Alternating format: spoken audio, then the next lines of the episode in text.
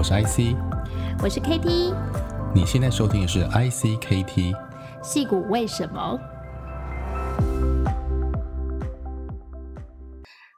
大家好，欢迎收听《戏骨为什么》。我们今天呢，邀请到新创律师黄佩生律师来跟我们一起解读台湾的纾困方案四点零，聊聊新创公司怎么面对疫情冲击，政府有哪些补助方案、贷款计划，还有创新计划补助，能帮助新创公司撑过目前的疫情难关。Hello，嗨，嗨，黄律师，你好。Hey, 你好，IC，嗨，佩生。呃，大家好，我是哎，Hello Hello，欢迎欢迎，呃，我是黄佩珊律师。那个 Kitty 介绍太呃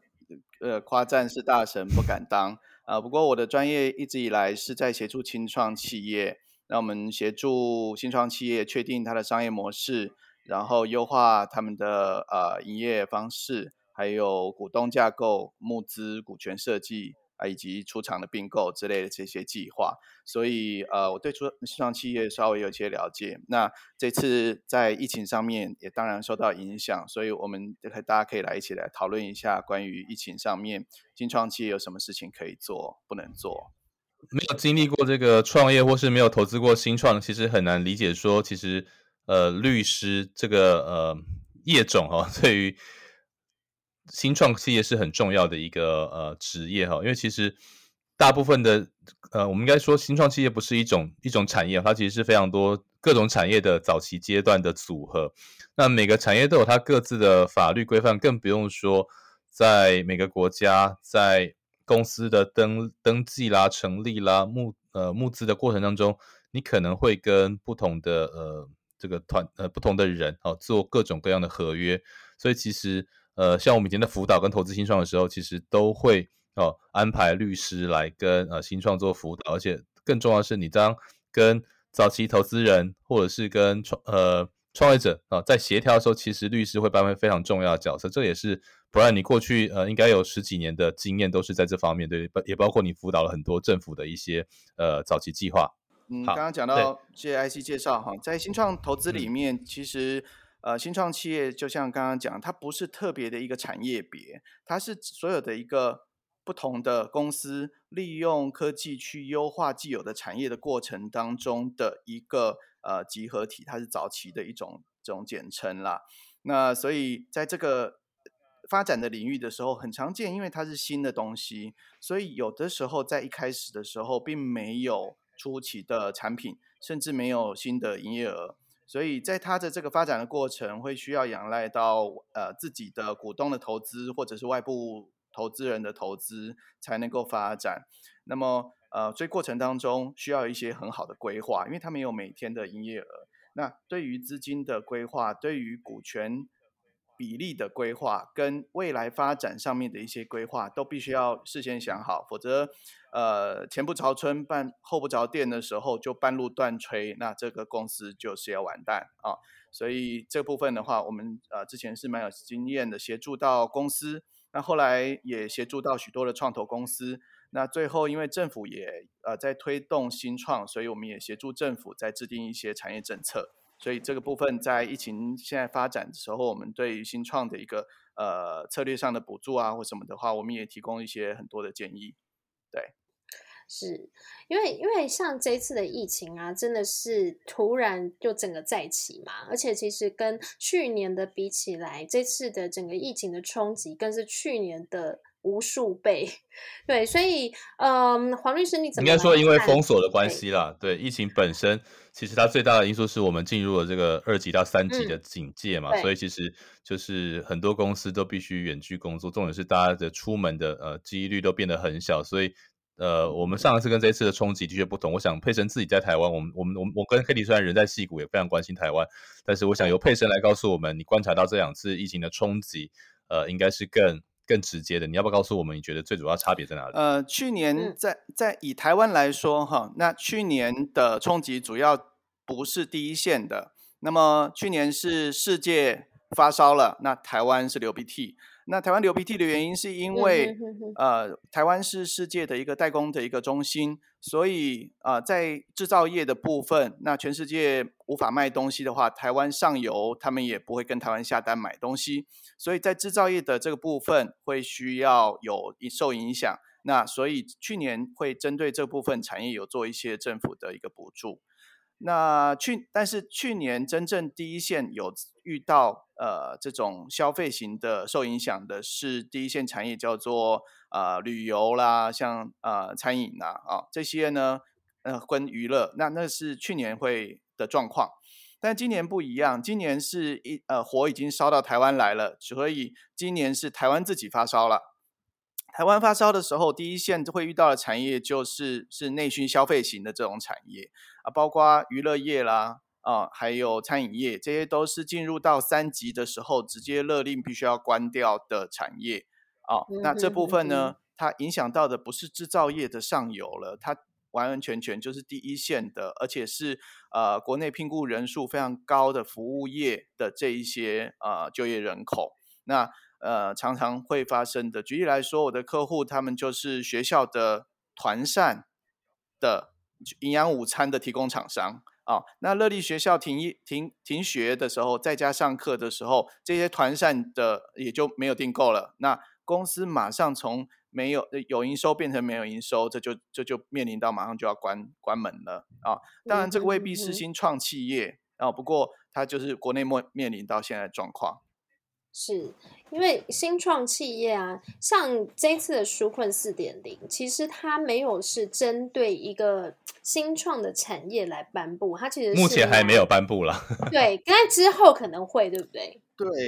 对我我是觉得其实应该会有这样，因为其实呃，就我们看去年，我们待会可以先聊一下，其实去年针对新创的一个补助方案，但是目前我们看到已经宣布的。呃，应该也送立法院，我忘记是已经已经已经通过还是还没有通过，但是在各个部会，像劳动部、经济部、呃内政部或者是农委会，可能都有不同的产业，或者是观光部啦、呃观光局、呃交通部这些，都会有一些呃纾困的，甚至懒人包都出来了。所以这个我们待会会先请佩森帮我们先聊一下，好，关于这些呃纾困方案对不同产业的实际上的最重要的来呃新创企业它的呃补助或者是。需求能不能满足？然后是甚至我们应该先从呃新创企业本身的一个营运特质或特性，它最脆弱量是在哪里？这边来先做介绍。嗯嗯，好的。呃，目前我们看到了这个纾困四点零这些方案哈，主要是由各部会去提出来，针对针对不同的产业，各部会主管的不同的产业哈。举例来说，像经济部主管的是中小企业，那么交通部有交通产业，文化部有文化产业。那这一些按照各类别的性质去做一些定义，哪一些是受打击企业，然后来做一些纾困补助计划。啊、我们知道政府能够去协助到企业的主要就是两块，第一种就是发钱，第二种就是降税。啊，左手跟右手，总之就是让现金呃那个企业有多一点现金流啦。那不过这些部分呢，它都是叫做各产业来做定义的啊。不过，就像我们前面讲的，新创企业其实它并不是一个产业的代名词哈，它其实是多种产业在这个成长期间的早期的一种一种代名词哦。所以它呃并不现在目前定义的纾困四点零，大家可以细项的去看它的这许多的懒人包，它并不是特别针对新创企业。而新创契约针对它的那个特性，可能会需要不同的策略性的个案上面的一个审查跟发这个这个补助才，才是它需要的。那我估计接下来可能也会有这样的部分的政策出来。嗯，不过刚刚我看到佩森你的这个。脸书啊，昨天有讲到，现在跟银行 贷款好像，那我们最后可以来聊一下，好像比过去容易哦。那这个可能也是一个更直接的纾困方案。哦啊，我有最近有蛮多的经验。对，对于不同行业的新创来说，它它受到冲击是不是不一样？那新创业不知道哪些地方最容易受到冲击？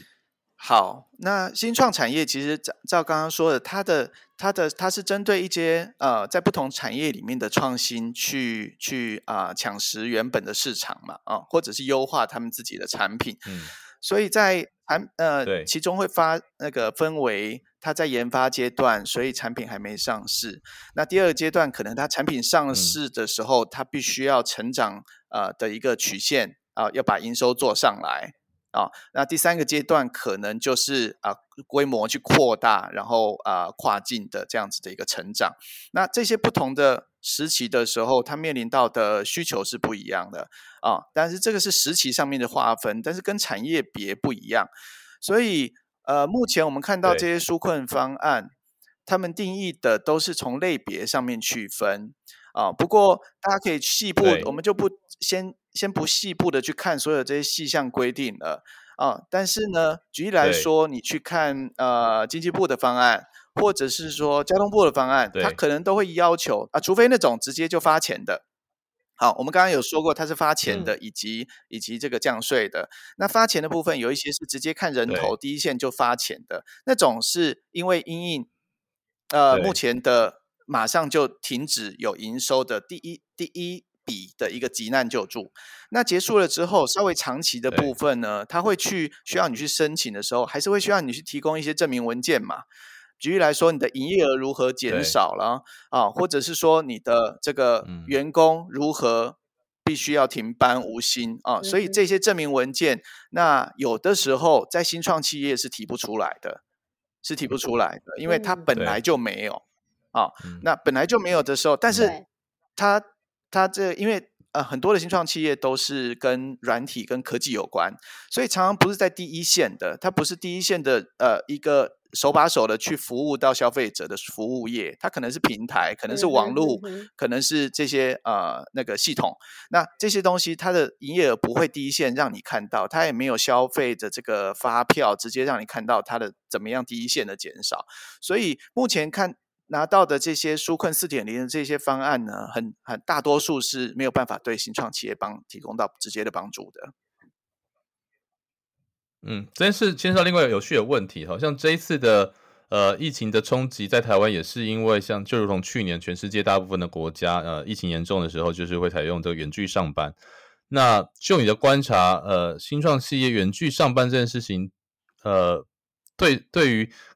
不同的行业来说是好事还是坏事？然后再来是说，呃。当然，不同类型的哈，这个像你刚才提到，有些是做平台，那有些是 To B 或是 To C 的，不同的类型的商业模式的新创，它是否呃也会有一些新创甚至是得到好处的？那是不是我们在做这个纾困的时候，其实呃从国家或政府的角度也会去区分哦，其实产业别说稍微有不一样，那受创比较严重的产业，我们可能就会呃比较比较优先或比较优呃优厚的方式去去给予补助或者是这个纾困。那反过来说，所以这边我们要分两个象限，第一个就是产业别，然后阶段别。可另外的象限就是说，在它本身的这个商业模式，是不是也会有不同的冲击力道？甚至有些好像新创甚至还会得到一些，呃，像刚才讲的，可能是受贿的新创，会不会有这种类这种情况发生？会啊，呃，其实这样有有一些，我们应该这么分啦，有一些是受到疫情加惠产业，是疫情受惠产业，那。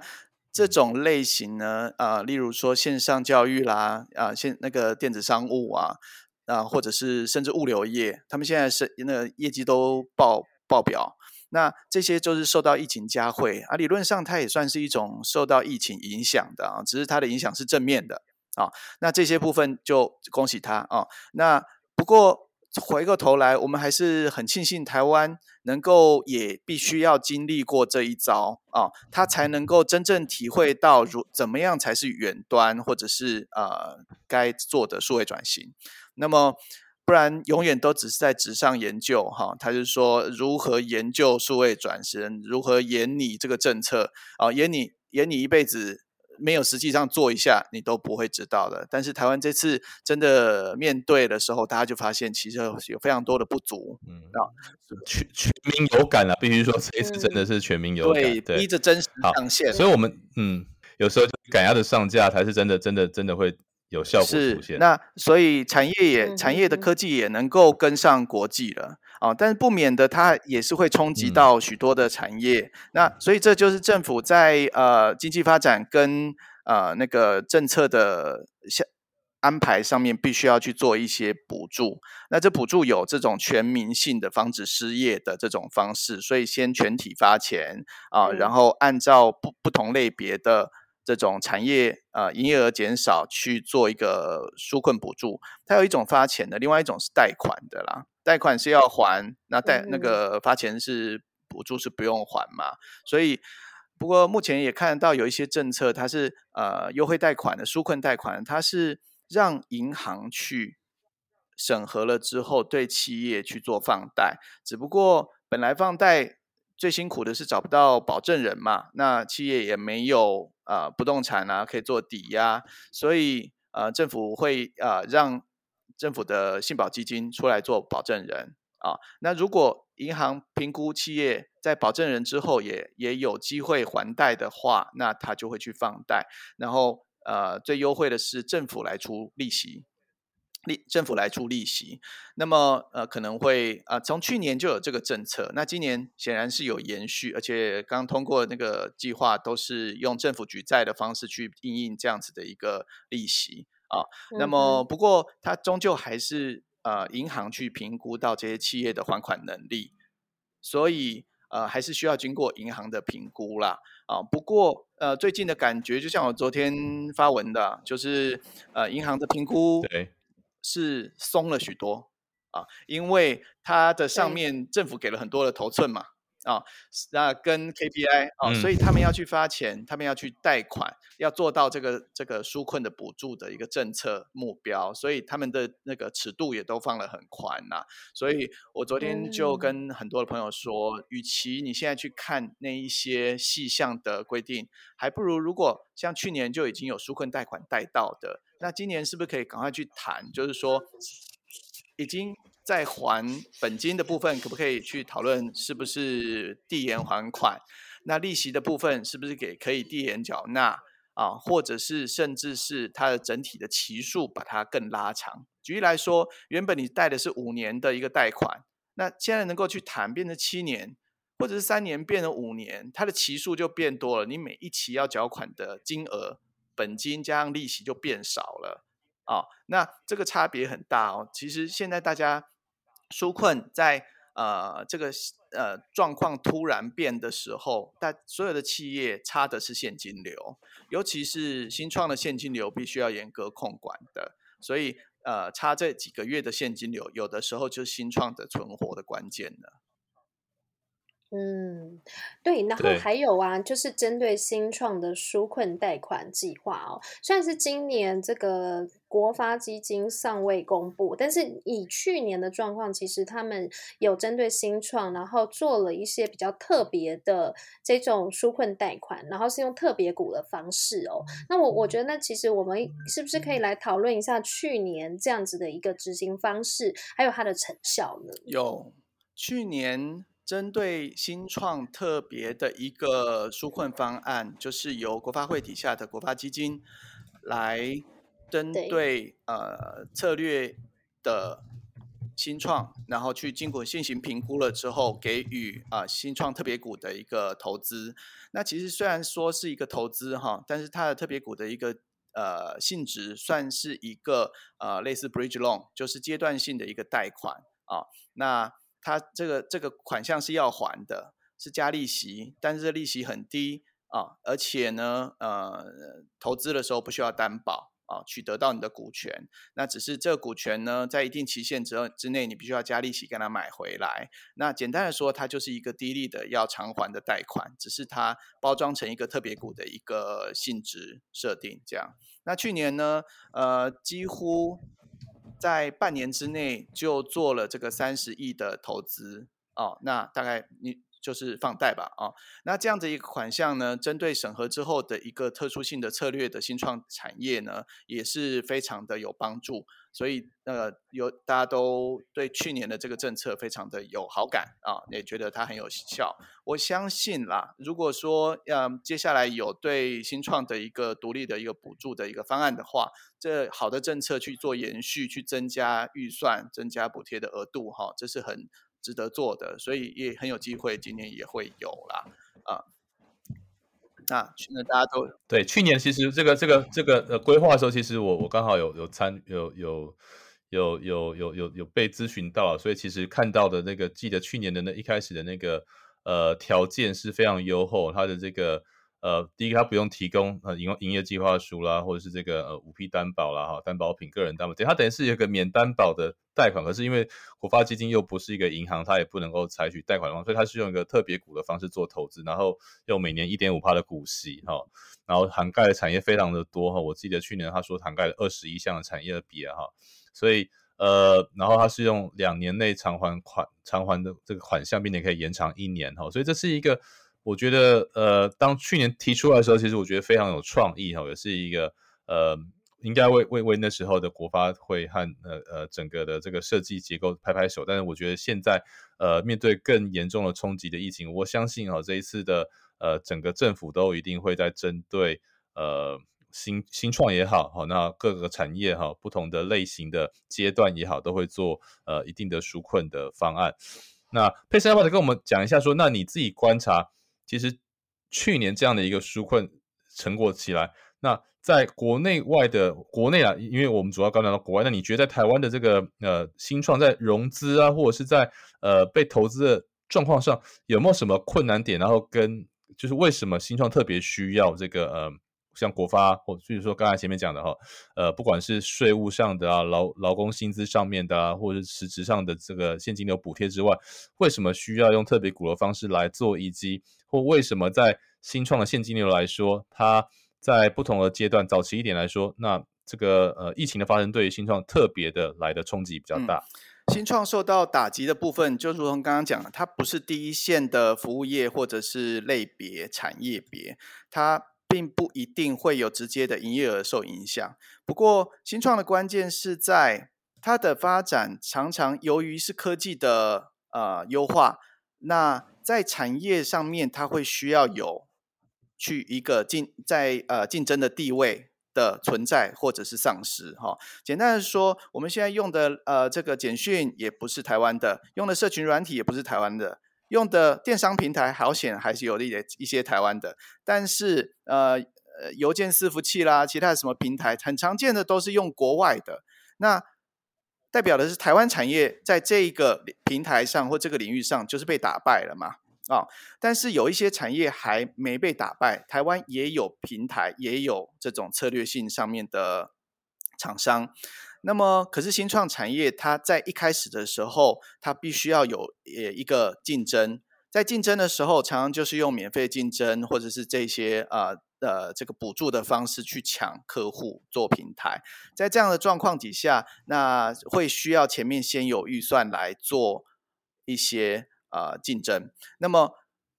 一就但是没有营业额状况底下，它就必须要靠投资。啊、哦，那这个的这个比较涉及到他们的一个啊、呃、预算的一个估计跟现金流的财财务估计。那不过呢，呃，在嗯在疫情发生的时候，我们会面临到投资人缩手或者是迟疑的状况。啊、哦，这也很公平啦。如果你是自己要做投资的话，你应该会也会看一看疫情的影响性到底是长期还是短期的。哦，那你要投资的项目到底是被疫情加惠的产业，还是受疫情严重打击的产业，再来进行投资嘛？哦，这也是一个合理理性投资人应该要做的。所以等个两三个月、三五个月再来看看，再来投资也是合理的。我自己就我的客户呢，他原本都已经签订 turn sheet 的公司呢，那投资人就是不投了。就是不汇款了哦，这个是很明白的，我们也不能怪他，因为投资人也也有他的股东，也有他的老板要负责，所以呃，目但是新创企业通常所预留的现金流大概就是呃三个月到十二个月哦，那可是假设我只剩下不到三个月的现金流，而本来预期到马上就要拿到一笔投资，但是这个投资人马上就递延说，我们半年之后再评估，那。完蛋了，就马上就要断炊了，因为前面还没有营业额啊。但是这个产业经过评估，它仍然是台湾的策略性的非常重要的一个竞争型的新创企业的话，那台湾如果不去给它帮助的话，那以后台湾在这个产业上就会永远缺席喽，就会缺席喽。我们随便想，就是说，假设它是晶片的制造，假设它是特殊的一个平台。假设它是疫苗发展，假设它是一个检测科技，或者是一个呃大的资安平台，这件事情如果台湾的产厂商倒了，那台湾未来永远就在这种平台上面缺席了。所以，针对这样的的一个政策的一个策略产业呢，就是国发会他们要去做的，因为国发会就是针对政策啦、未来发展啊，他要去做一些评估跟规划的产业的机关了啊。所以他们就会去用呃国发基金这样的一个呃的一个一个一个一个机制，所以他来做刚刚讲的这个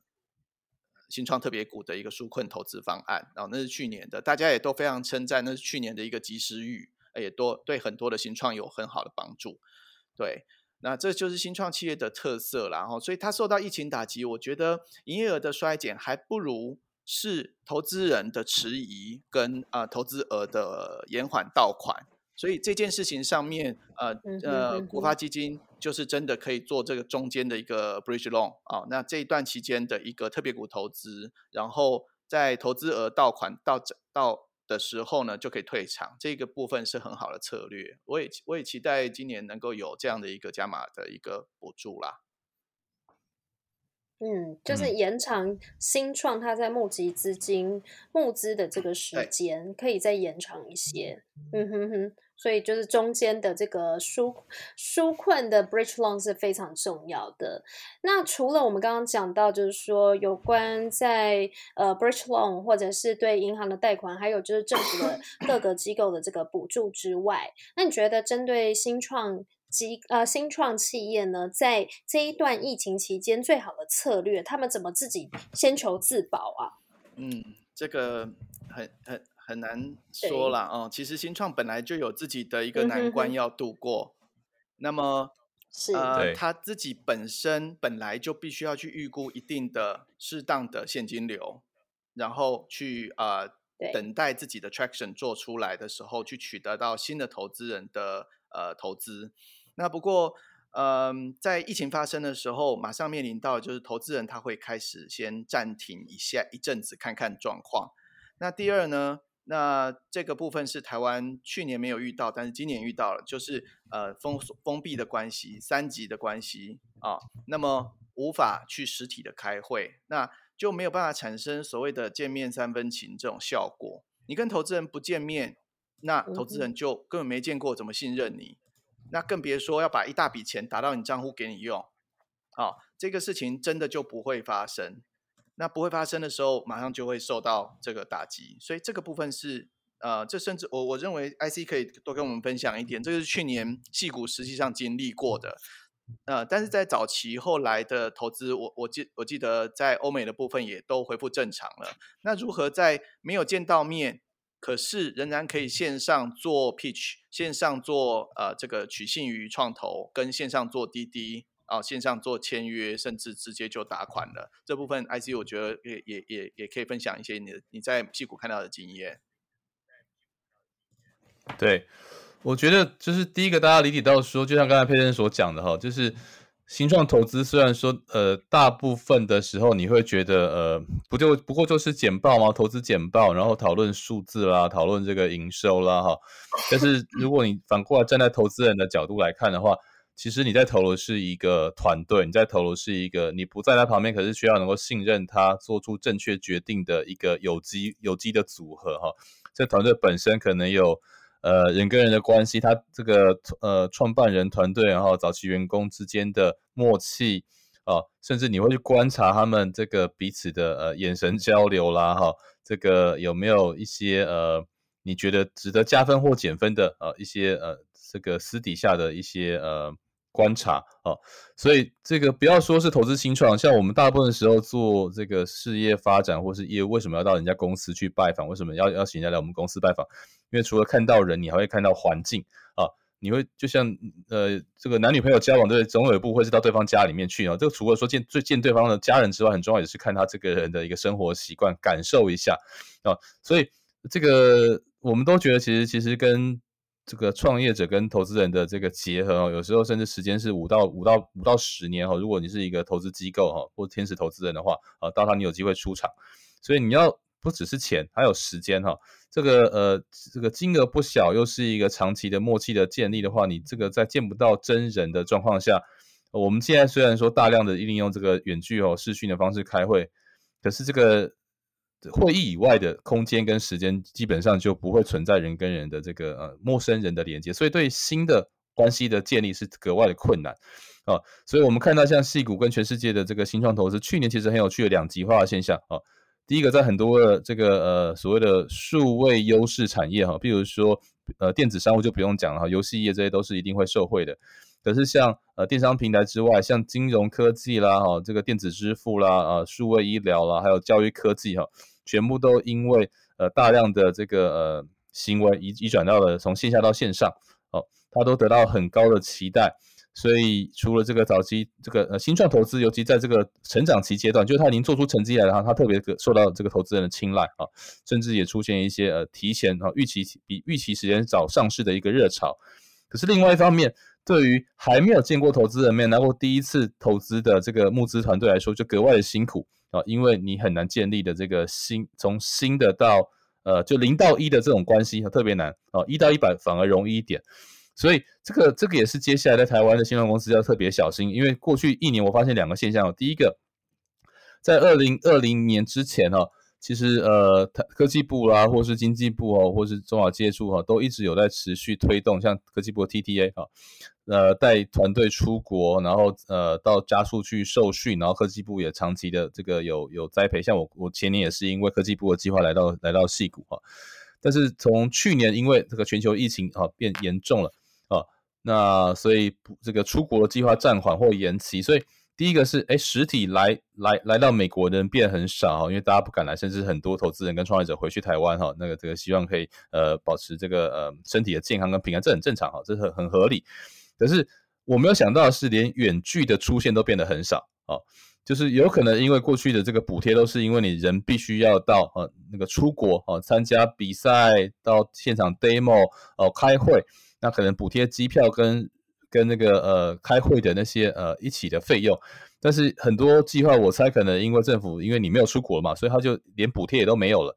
所以很多新创就连参加线上的国际会议和或是展示比赛的这个意愿可能都大幅降低，所以明明是去年应该是全世界的团队都在线上哦，但是去年我看到很有趣的是，呃台湾团队去年缺席的这个状况特别严重啊。哦所以这是一个很不健康，但是又很可惜的状态，就是明明我们可以不用出机票就出国，因为去年去年全世界大部分的这个加速器也好，国际会议通通线上化，那你你有更低的成本可以出国，可以跟别人线上交。当然了，我我以前啊前面提前面前面提过说，那呃你拿到拿到资金的这个呃第一笔资金的机会可能会变小，但是线上交流还是很重要的哈。所以我觉得，呃，这未来这两三个月，国内可能会短暂出现类似的现象。当然，因为台湾比较小，距离比较短哈，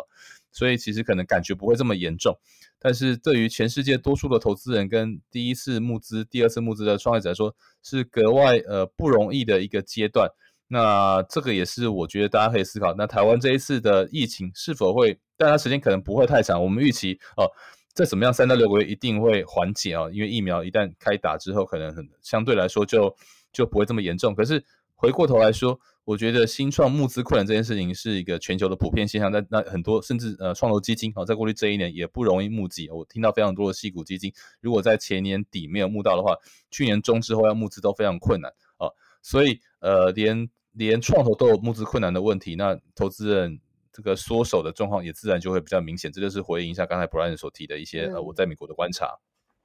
而且去年呢，就是呃当全世界都已经做好数位 presentation，可是其实台湾呢，因为就是还是实体非常的发达哦，所以其实并没有赶上去年整个数位的转型的浪潮啊。那像这个戏谷这边，其实他们在过去一年其实发展出很多针对做这个数位 demo。的工具啊，比如说像你可以自己呃录制荧幕啊，然后再加上自己的脸呐、然后去 demo 一个 presentation，然后用他们的一个工具叫论。哦，那我们也当然视讯的会议 Zoom，然后他们是叫 Zoom，L O O M。哦，然后还有就是说，当然你去送 email 给这些投资人，那他是不是有开启？然后还有这些追踪的数据，他们都有一些非常专业的这些工具，数位工具去帮助很多的新创团队，他去做募资，然后去跟投资人去做很多的沟通，还有包括后后续的这些追踪哦。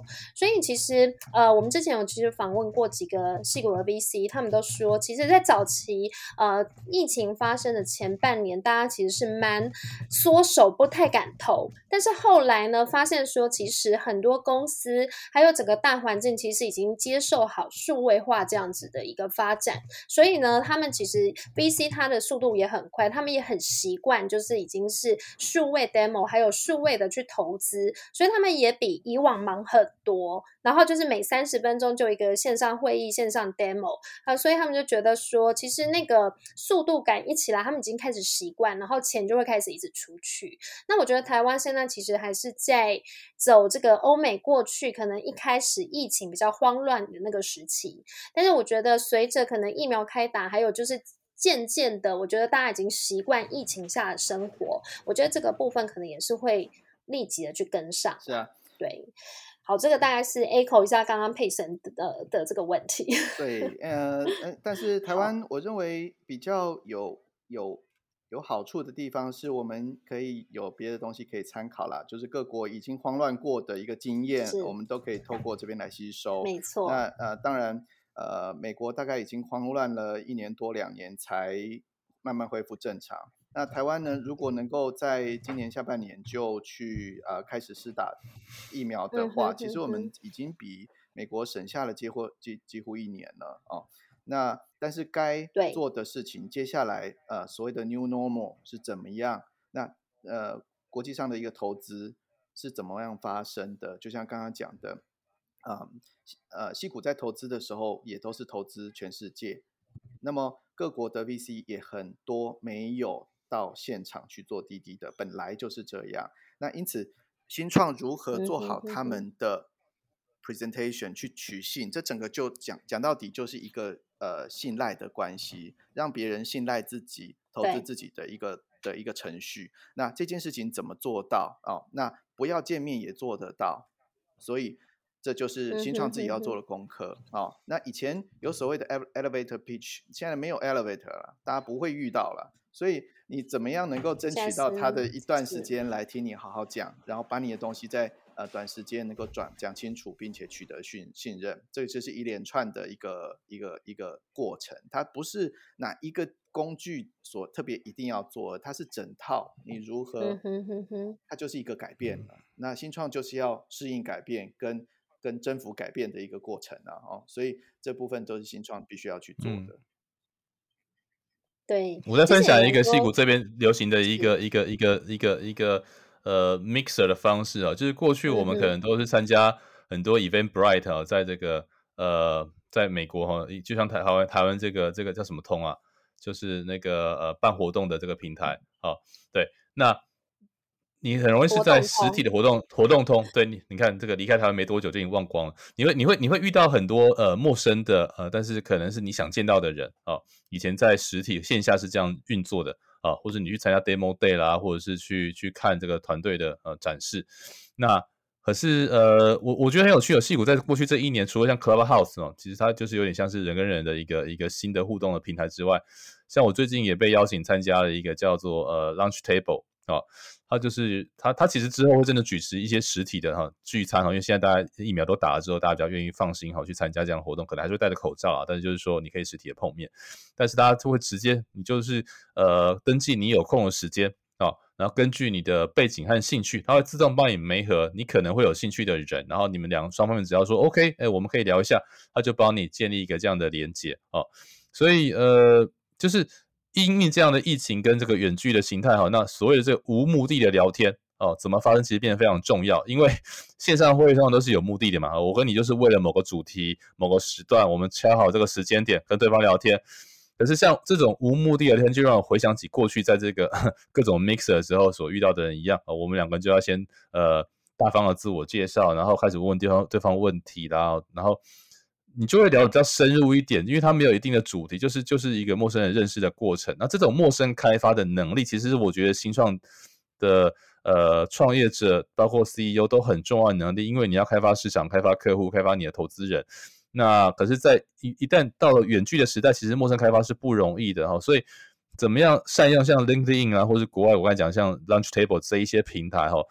或是像 Clubhouse 呢？我相信我跟 Katie 在过去这一年呃这半年，其实也陌呃。陌生开发了很多新的机会跟跟跟好朋友哈，所以这是一个可能台湾创业者这时候要格外思考。你其实有很好的机会可以到国外陌生开发，可是除了语言之外，文化还有这种陌生开发的能力，我觉得是蛮重要的。